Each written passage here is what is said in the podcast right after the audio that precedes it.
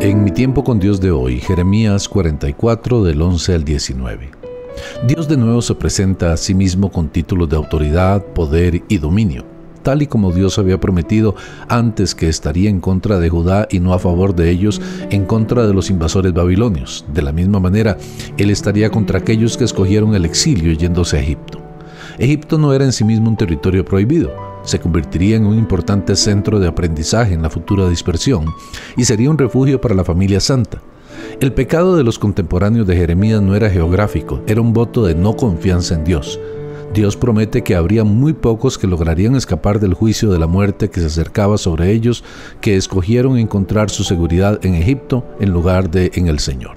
Jeremías entregó el mensaje de Dios a una gran audiencia, conformada de la mayoría o de todos los que habían venido a Egipto desde Judá, ya sea por elección o la fuerza. El grupo incluía a todos los que sabían que sus mujeres habían ofrecido incienso a dioses ajenos. El pueblo sabía que Jeremías les hablaba en el nombre de Jehová, aún así no les importaba. Ellos rechazaron al profeta, a su palabra y al Dios que le había dado. Una vez más, era una enorme tristeza para Jeremías el que los suyos rechazaran el mensaje de Dios. Parecía que, en lo que a lo exterior se refiere, el profeta Jeremías pasó una vida de tristeza sin alivio que tal vez nunca cayó sobre nadie más, con la excepción de nuestro divino Señor. Estos hombres y mujeres eran directos, ellos prometen hacer todo lo que querían, ellos no dejarían que los mandamientos o los juicios de Dios se interpusieran en el camino de lo que querían decir o hacer. Ellos hablaban de los días antes de la caída de Jerusalén y de la conquista de Judá, cuando adoraron al ídolo de Babilonia, la reina del cielo, con varios rituales. Ellos, sus padres, sus reyes y príncipes lo hicieron en todo Judá y Jerusalén.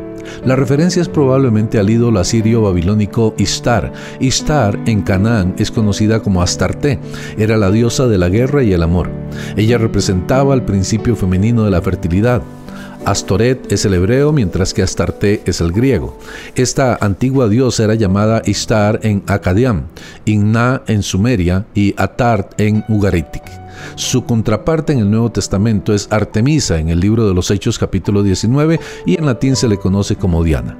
La adoración a esta diosa estaba esparcida en el antiguo Oriente. Para los babilonios, la reina de los cielos era una deidad maternal conectada con la luna, con la familia y la fertilidad. Ellos recordaban los días cuando todos ellos adoraban a la Reina del Cielo como los buenos tiempos. Ellos clamaban que cuando ellos dejaron de hacer todas estas cosas, ahora nos falta todo y a espada de hambre somos consumidos. Este es un destello de perversidad espiritual, porque al culpar de todos sus problemas a la reforma, en lugar de la maldad que había tratado de expulsar, estos hombres estaban dándole exactamente la vuelta a la verdad.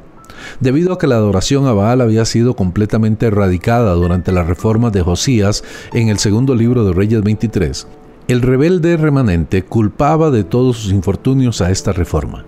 El pueblo, en contraste, clamaba que las cosas solo habían empezado a ir mal cuando fallaron en adorar a la Reina del Cielo. En resumen, el remanente clamaba que la idolatría había hecho más por ellos que el Señor al que Jeremías representaba. Con una mente clara, sin el más mínimo entendimiento espiritual, su análisis era una locura. El pecado es constante bueno hasta que la paga del pecado llega, la muerte.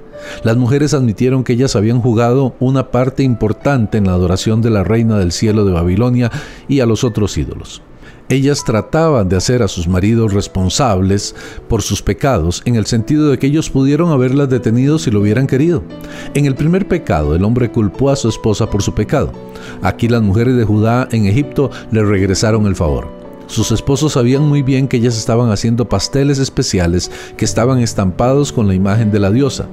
Números 30 del 3 al 12 indica que los votos de una mujer solo eran válidos si su esposo los aceptaba. Dado a que sus esposos los aprobaron, entonces ¿por qué Jeremías se quejaba de las acciones de ellas? Esto nos recuerda que ellas pecaron incluso si sus esposos se los ordenaran o les permitieran que lo hicieran. Se suponía que las mujeres debían de someterse a sus maridos, pero no en un sentido absoluto. Si la autoridad dada por Dios les decía que pecaran, ellas debían de obedecer a Dios antes que al hombre. Este es el eterno dilema del hombre. Espero que este tiempo haya sido de enseñanza para tu vida. Soy el pastor Carlos Umaña.